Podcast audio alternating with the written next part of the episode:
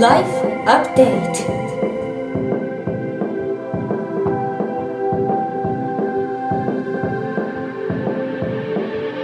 ライフアップデートライフアップデー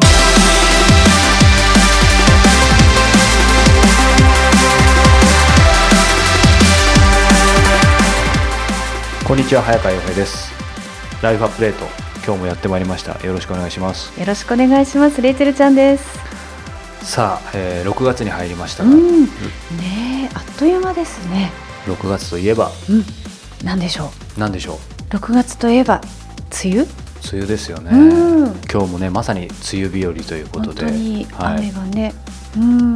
まあ実は今日6月じゃないんですけどね。そうなの。でも梅雨を思わせるようなお天気ですよそうね。なんですよ、うん。そんな梅雨の中ですね、はい。えー僕は走りに走ってですね、うん。うん。ちょっと汗かいてるんですけど それはなぜかというとですね、はいすいません粗相をたくさん今日はしてですね、えね、ーいろいろとなんかはい忘れ物が。はい、もうこれ収録始まる寸前にですね、えー録音する機器にですね、うん。えー電池がもう切れそうだということに気づいてですね、えー今コンビニまでちょっと走ってきて、ねはい、バカ丸出しなんですけども。いやいや大丈夫です。先日あの心谷仁之助さん、うん。まあはい。あのキクタスでお手伝いさせていただいている心理カウンセラーの心谷仁之助さんの収録に久々に立ち会ったんですけども、はい。まあやっぱりレイチェルもあの番組聞うんいてますか、まあ緩いじゃないですか。うん。でいい意味でなんですけど仁さんに会うと必ずこうまあ俺一応きっちり生きてきてるはず、そうですよね。なんだけどまあ一家みたいになっちゃってですね、うん。今心谷仁之助効果でですね 緩くなりまくってこれ仁さんに怒られそうですけど。俺のせいじゃないでね。今日はパソコンも忘れ、えーこの電源も忘れ電池も忘れということでこれ以上粗相をねしないように頑張りたいと思いますが。大丈夫です。たまには。はい。さああとねあのいろいろとまあ記事を拝見したんですけども、あのライフアップデートのサイトね見はい。ると、あの忙しくしてますね。早川さんのワークショップ、ライフアップデートラウンジまたはい開催されるということで、これ何ですか？改めて。ライフアップデートラウンジはですね、まあ、簡単に言うとクリエイティブな環境をクリエイトすることが人生をもっとクリエイティブにするっていうですね、コンセプトを、えー元にしたワークショップということで、はいえー毎回一つ、えーやっぱりインタビューといえば質問が肝ですよね、はい。えーテーマクエスチョンを決めてそのテーマクエスチョンを基本に、えー参加者同士がインタビューしたり、僕からみんなにインタビューしたりみんなから僕にインタビューするっていうそういうワークショップです。なるほどね。じゃあ実際にこの会って交流をするっていうこともできるしっていう皆さんが仲間でいろいろとピアなんて言うんでしょうねピアカウンセリングじゃないですけど、うん。お互いに高め合うかなそうなんです。ね。まさに、うん。でやっぱりその僕がプロデュースするまあそのなんだろうその人問答質問、空間のもとその参加者の人生をまあ2時間でアップデートしようっていうそういうコンセプトで。で2年ぐらい前に始まってですね、はい。あのまあ、僕はこんな感じなんでコツコツあんまりやれないので 気まぐれであの年数回やってきたんですけど、あのね、この番組と同時に始まった「ライフアップデートプラス」の方で、はい。えーやっぱりこういうアクティビティ、えーイベントをやっぱりやろうと決めたので、えー徐々にこの間3月かな？4月か1回やりましたけど、はい。えーこれからはですねほぼ毎月やっていこうと思ってます。素晴らしい、えーなんかまた新たな試みもね今回は。そうなんです。で一つそう今回から始めようと思ってるのがあのオンライン。うん。今までやっぱりなんだかんだこう僕は横浜東京に、えー拠点を置いてるのでそこでしかやってこなかったんですけど、はい。やっぱり当然来られない人もいるじゃないですか、うんいろんな制約があって。海外の方もいらっしゃるだろうしでやっぱり散々こう自分で時間と場所を超えてアップデートするって、ね、言ってるのにこれがこう制約があるとやっぱりどうなのかなとあって、うん。ずっとこういろんな形を模索してきたんですけど、はい。あのこの度ですねえー第5回6月23日土曜日、えーからですねこれオンラインで第5回をやろうと思っています、でえっ、とレイチェル Zoom って知ってる？ズームあのビデオでいろいろと、ね、そうそう使ったことある。ありますね使いこなせてはないんですけども。まあまあ簡単に言うとあのスカイプをさらに大人数でやりやすくしたようなものうんで、多機能にね。そうそう。でワークショップもしやすいのであのアプリもいらず登録不要でですね使える、えーこの Zoom を使ってですね、えーやろうと思っています。なので、えーまあ、本当に文字通りこの時間に、えーまあ、日本にいなくてもうん。海外でもインターネット回線がつながっていれば僕と、えー参加者の方とで、えーそのワークショップ、まあ、リアルタイムで参加できますので、はい。なのでそれをまあこの6月23日にやろうかなというふうに。これは時間は何時ですか？時間は10時半朝うん。10時半から12時半。これもねちょっといろいろ検証を今後していこうと思っていて、はい。今まで土曜土日一切やらなかったんですけど、うんまず土曜日やってみてはいかつ、まあ、僕が土曜日だったら、まあ、朝寝てたいって人もいるでしょうけど、うん。逆に午後夕方になっちゃうとその日の一日予定があってそうですよね。お出かけできなくなっちゃうそうレイチェルはちょっと朝辛いかもしれない。そうですね。午前中あんまり 稼働してないので。なのであのいろんな方のタイプに合わせて ちょっと今年1年はねあのそのリアルを、えー年半分、うん。えーオンラインを年半分でそれぞれを平日やったり夜やったり土日やったりっていうのをちょっといいろいろ試してみて、うんうん。あのトライしてみようかなと思っています。これ Zoom ですからあの画面でお互いの顔も見られるってことで。そううんこれ参加した方であれば分かると思うんだけどいわゆるそのグループワークみたいのがある、うんでそれが Zoom ならできるでしょ。部屋を分けることができるから。そうですね。それがスカイプにはできないはずだから。機能面白いですそれが画期的で実はこれもう半年ぐらい前からうちうちではテストにテストを繰り返してさあいけそうだっていうことで、うん。えー今回から、えーやることにしました。いいですね。これはオンラインだけで今回はやるそうです。6月はあの大体2ヶ月に1回つまり年半分はオンラインって決めてるので多分次は8月10月12月ぐらいでで今レイチェルが言ってくれたんで、えー、と逆にじゃあリアルはっていうことなんですけど、はい。リアルは7月4日水曜日、えー19時から21時いつものみなとみらいで、えー開催したいと思ってます、で詳しくはライフアップデートのサイトに出ています、または PDF の方にもこの配信してるのに出てるのでそちらをまあご覧いただければ覧ください。これは http コロンスラッシュスラッシュ life-upd.com life-upd.com です。ぜひご覧ください。ちなみにそうだ、えーオンラインの第5回の方はですねテーマクエスチョンは今最も興味があるものことは何ですか？はい。そして7月4日の第6回こちらリアルの方ですね、うん。えーあなたの座右の銘は何ですか？いろいろと皆さんのね尊敬する方々の言葉だったり出てきそうだし、あとあの参加者の皆さんからね、あの前回ですかね以前に参加された方の感想があるんですけども、ちょっとご紹介すると、はい。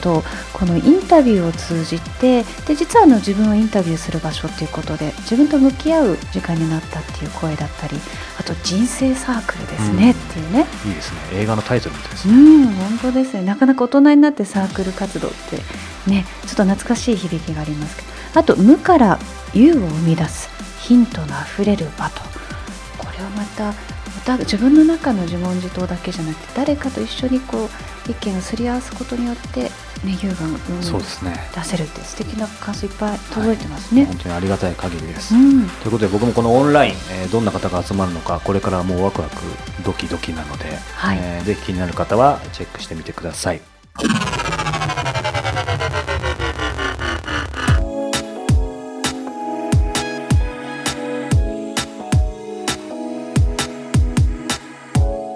国内外のトップランナーや本物と呼ばれる人に早川洋平が直撃。そのエッセンスを皆さんにお届けするこのコーナー。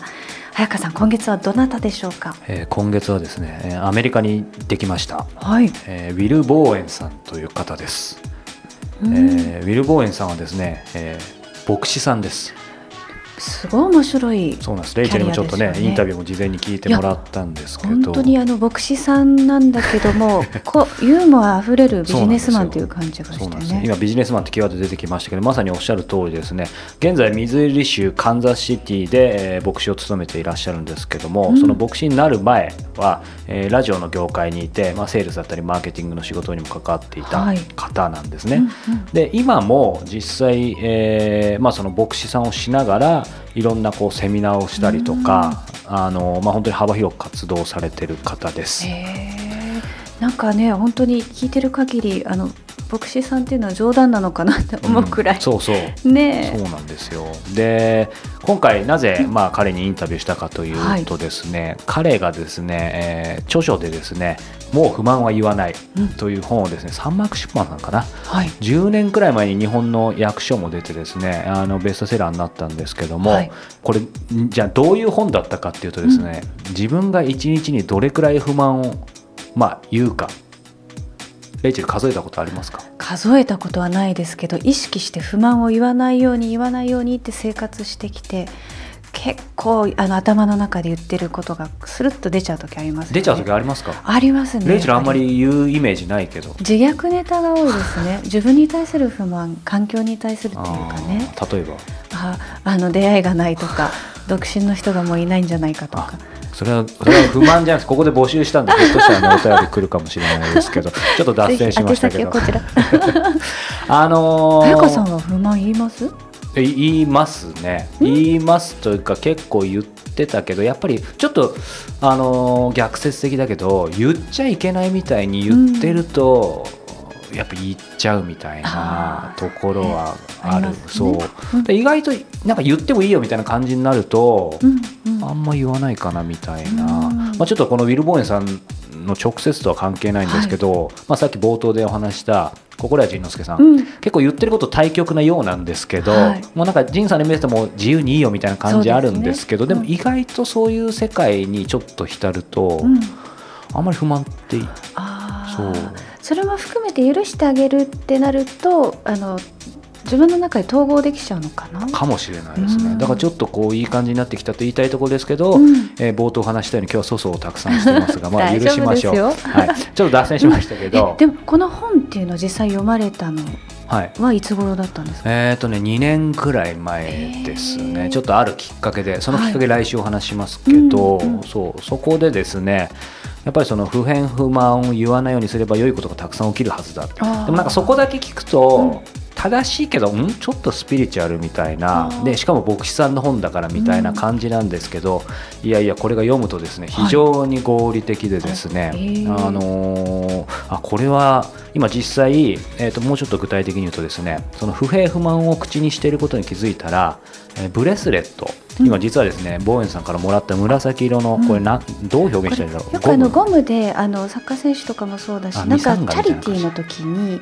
あのつけるものが流行ったじゃないですか。震災の時もそうだし、9-11じゃないけどゴムのねそうですね。カラフルなバンドみたいなね。そう。それをこう不平不満まあどっちでもいいです。右手でも左手でもいいのにつけたら不平不満を口にしていることに気づいたらはめ替えるはめ替えると逆の手に。右から左とか左から右そうそうそうそう。で要はそのはめ替えをせずに21日間達成したらはい。こう人生は好転しているというですね。3週間っていうのは理由があるんですか？やっぱりこう、まあ、僕専門家じゃないですけど彼も言ってたと思うんですけどもその、ね、習慣化するにはやっぱりその7というか倍数というかね。うん、7日1週間3週間3ヶ月とかっていうじゃないですか。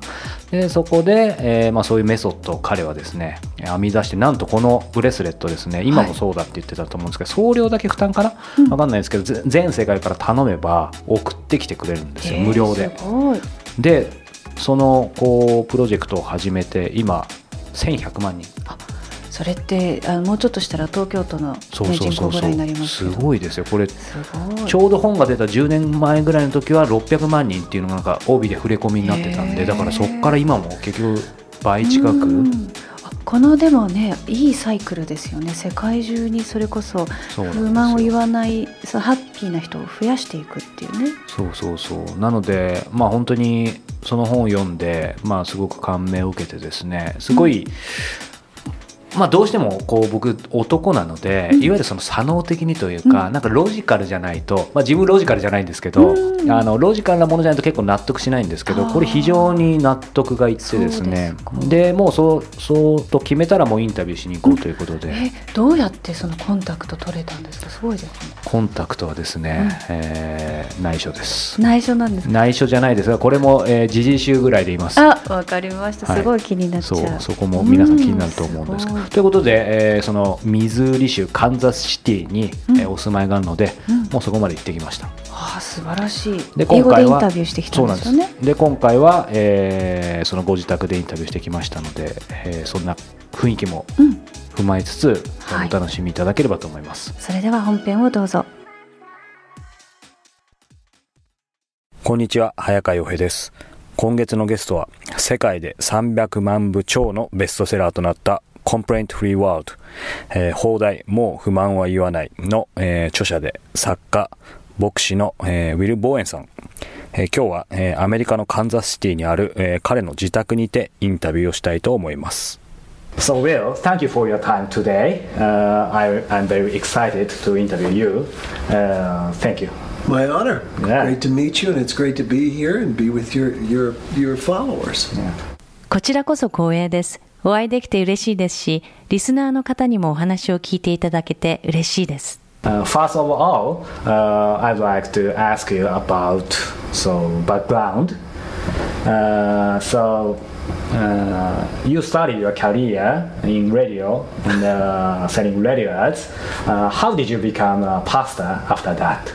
最初にバックグラウンドについて教えてください。えウィルさんのキャリアはラジオ業界の広告営業から始まりましたよね。えその後どんな経緯でえ牧師になったのでしょうか I sold radio advertising for several decades, and when I was in my early 30s, I went through a divorce and I got fired from my job in radio.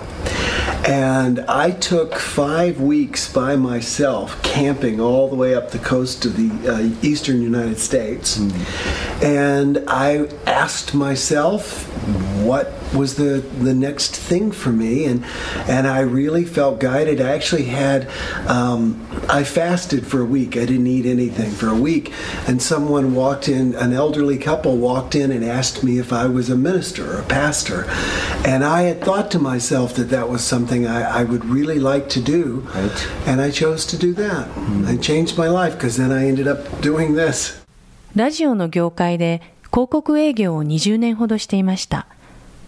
30代前半に離婚を経験し、同時にラジオの広告営業の仕事もクビになったんです。それで、一人旅でアメリカ東海岸へ5週間ほどキャンプをしに行ったんです。その時、自分は次は何をすればいいのか自問したんです。実はキャンプの間1週間断食をしていたんです。そこで何か導きのような経験をしました。年配のご夫婦が来て、そのご夫婦が私が教会の牧師かどうか聞いてきたんです。その時思ったんです。そういえば自分はずっと牧師になりたかったことを思い出したんです。それで牧師になりました。人生の転機でしたね。こうして今につながっています。ウィルさんの著書、もう不満を言わないは拝読しました。そこに書かれていた不満を克服するメソッドはシンプルですが革新的なものでした。リスナーの皆さんにこのメソッドを紹介していただけますか？Oh, sure. It's very simple. Most people walk around and have no idea what they're thinking or what they're saying. Mm-hmm. Studies recently found that people say and think the same thing over and over again as much as 85% of the time. And most of what people are saying is negative, it's complaining. Mm-hmm. And so the idea that I had was to try and help people break that habit, mm-hmm. to first make them aware of it, and then to try and stop complaining. So the idea is you put the bracelet on your wrist, Yeah. and you notice yours is a little different color than mine. Ah, yes. We've gone through different color iterations over time. So that is actually that's a little bit older. You've had yours for a while. And every time you complain, you take it off your wrist Yeah. and you move it to the other wrist I to see. make yourself aware. Yeah. Because the average person complains 15 to 30 times a day. They don't have any awareness of it. This is a mindfulness exercise. It's a way of making yourself aware of something that most people do and have no awareness of. とても簡単です。ほとんどの人が自分の考えていることや口にしていることを気にしていませんよね。研究によると85%の割合で人は同じことを繰り返し考えているそうです。そしてほとんどの人が口にしているのは不平不満なんです。そこで私はこの悪い習慣をやめる方法はないかと考えたのです。最初は自分が不平や不満を言っているという認識をし、次にそれをやめさせる。その方法として、まずブレスレットを片腕にはめて、不平不満を言うたびに腕から外してもう片方の腕に付け替える。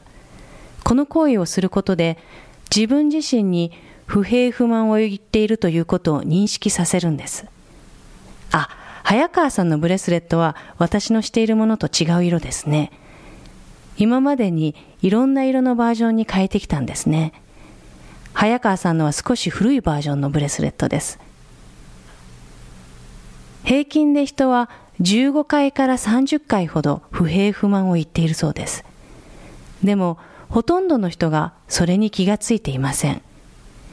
これはマインドフルネスの訓練です。自分で無意識に行っていることを意識させるというものです。That's a great idea. I do think so. Thank you. Yeah. Thank you. So, uh, why 21 days? Scientists believe that it takes 21 days to form a new habit. Now, I've read different studies on that. Some scientists say 64 days. What I f- have found is that if you get a benefit, so in other words, that's why it's so hard to start lifting weights or something, because you go to the gym and you lift weights, mm. and the next day you don't feel good, you feel worse. You're sore, you don't want to go back. You've got to get a benefit along the way. Mm. And what we find is that as people do this, as they switch the bracelet yeah. every time they complain, because as you know, it takes a, it took you a year yeah. to go yeah. 21 days over I, I, a year. 科学者たちが言うには、新しい習慣を身につけるのに21日かかると言われています。64日かかるとか、他にもいろいろ見解の違う研究結果が出ています。 でも個人的に分かったのは、効果が見えないと継続させるのは難しいということ。例えば、ジムに行ってウェイトリフティングを始めるとします。でも次の日は筋肉痛になるし、辛いからもうジムには行かなくなりますよね。だから最終的に効果を感じるのではなく、経過途中でも効果を感じるものでないと続かないんです。早川さんも連続21日を達成するのに1年ちょっとかかったとおっしゃいましたよね。I finally did it. Yes, and congratulations. Thank you so much. That's a huge accomplishment. Yeah. Um, that during this process, you're getting a benefit because you're starting to feel happier often. You're starting to attract more positive people. Mm-hmm. A lot of people find their relationships get better in the process yeah. and their health. Mm-hmm. So that's why the 21 day idea is 21. It's not starting now, you can do this in 21 days. Yeah. It takes starting over and over until you go 21 consecutive days. これはすごいことですよ。このプロセスの中ですでに効果を感じますよね。気分の良い時間は増えるし、そのことでさらにポジティブな人を引き寄せる。そして多くの人が人間関係が良くなり、健康面も良くなるのを実感しています。そういう理由で21日間というのを決めました。この21日というのは開始して21日目ではなくて、ブレスレットを一度も外さない日が連続21日できたらということになります。I think it, it makes sense. Weekly Update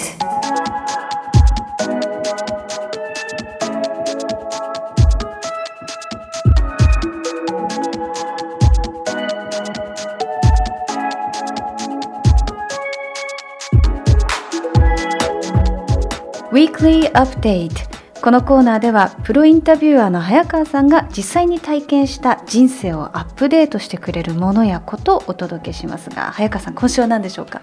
地球が壊れる前に。これは何ですか？もうこの名の通りですね、まあ、環境の、えー、ドキュメンタリーなんですけども、えー、英題がですね「Before the Flood」洪水？洪水の、うん、そうそう。そういうあの現代なんですけども主演がですね、まあ、ドキュメンタリーなんですけども、はい、レオナルド・ディカプリオ、えー、がナビゲートするような形ディカプリオが結構環境活動家の一面があるのって知ってました？知らなかったです、ね、あレイチェル知らないんだ、まあ、僕はすみません知らなかったけどもちろん、うん、まあでもハリウッドの方結構声を大きくしてる方が。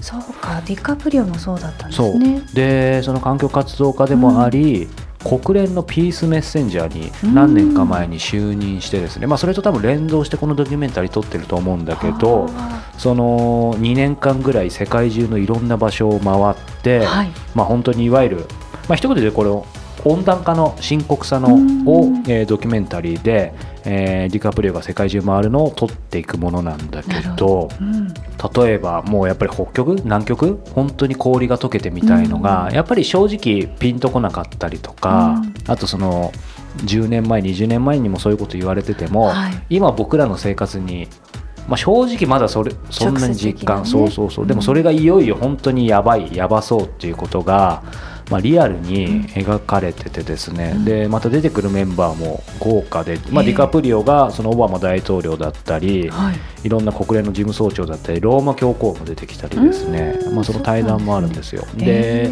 まあ、それだけ聞くと、まああのね、ディカプリオをこう看板にしてなんか環境問題訴えようみたいな、まあ、それはそれでいいんですけどそのただそういう綺麗ななんかうん環境映画っていうわけじゃなくて、うん、やっぱり具体的に温暖化の原因になってるのは、ね、二酸化炭素をその、うん、えー、排出する、まあ、石炭というかね、うん、その辺の石油とかか、はい、の会社の企業がですね、えー、実名で全部この会社がこうでとか、まあ、某日本の会社も出てますけれどもなんかその辺が出たりとか。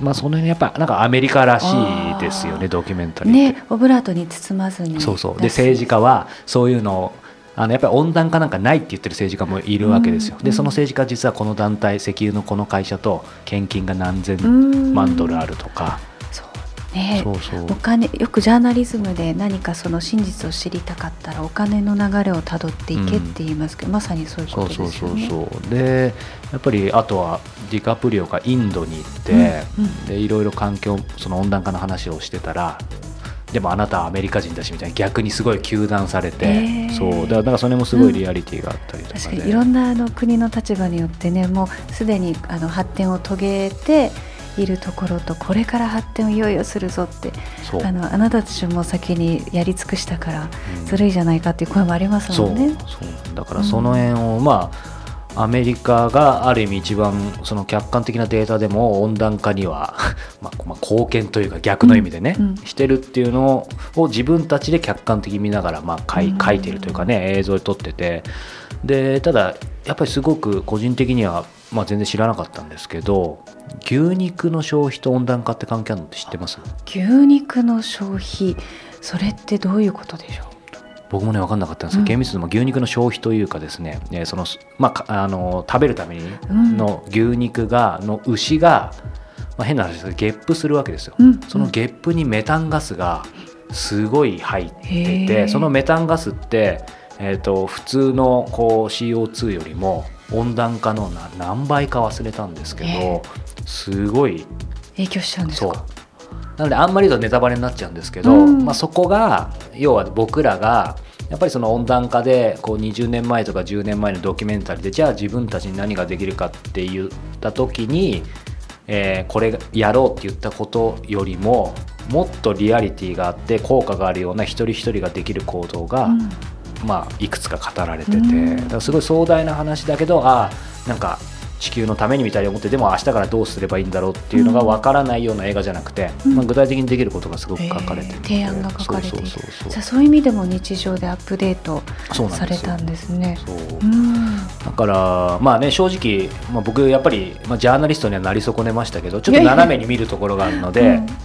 この映画を見てるんだけどでも本当にここに書かれてることが100%かも分かんないじゃないですか、うんただ僕が見た印象としてはやっぱり本当にもう待った話の待った話の待った話なんだなっていうのはこう思いつつでも反省としてそこでこうさっきお話ししたこれぜひ見ていただきたいですけど、うん、明日からこういうことができるよって言われたことが今ここで取り上げるまではまた忘れてたっ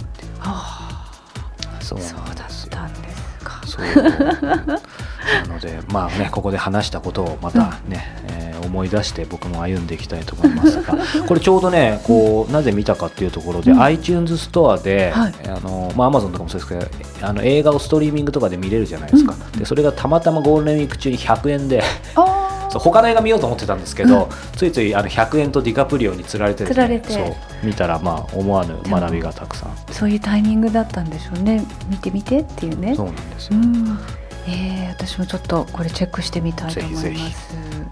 ということで今週の早川さんのウィークリーアップデートはドキュメンタリー映画「地球が壊れる前に」でした。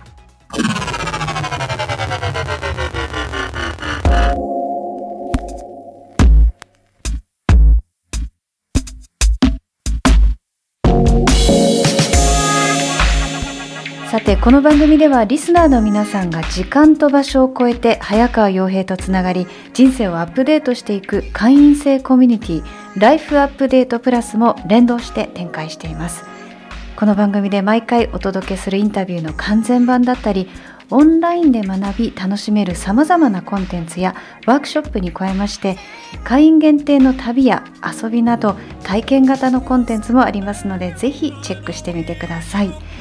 えー、なお会員になると6月23日土曜日に開催されます。ライフアップデートラウンジオンラインに無料参加いただけます。そして7月4日水曜日に開催されるこのラウンジのリアル版に会員価格でご参加いただけます。詳しくはオフィシャルサイト life-upd.com life-upd.com ご覧ください。あるいは iTunes で配信されていますムービーと PDF もぜひご確認ください。ということで、えー、無事になんとか収録を終えることができましたので、うん、はい。来週は粗相をしないようにしたいと思います。今日なんか一本筋取ってましたね。テーマがゆるく粗相の話で。あ本当ですね、うん、でもね中身はちゃんとシリアスに言ったつもりなんですけども、はい、来週はどうなることやらということで、はい、それではまた皆さん、えー、来週お耳にかかりましょう。さようなら。Bye for now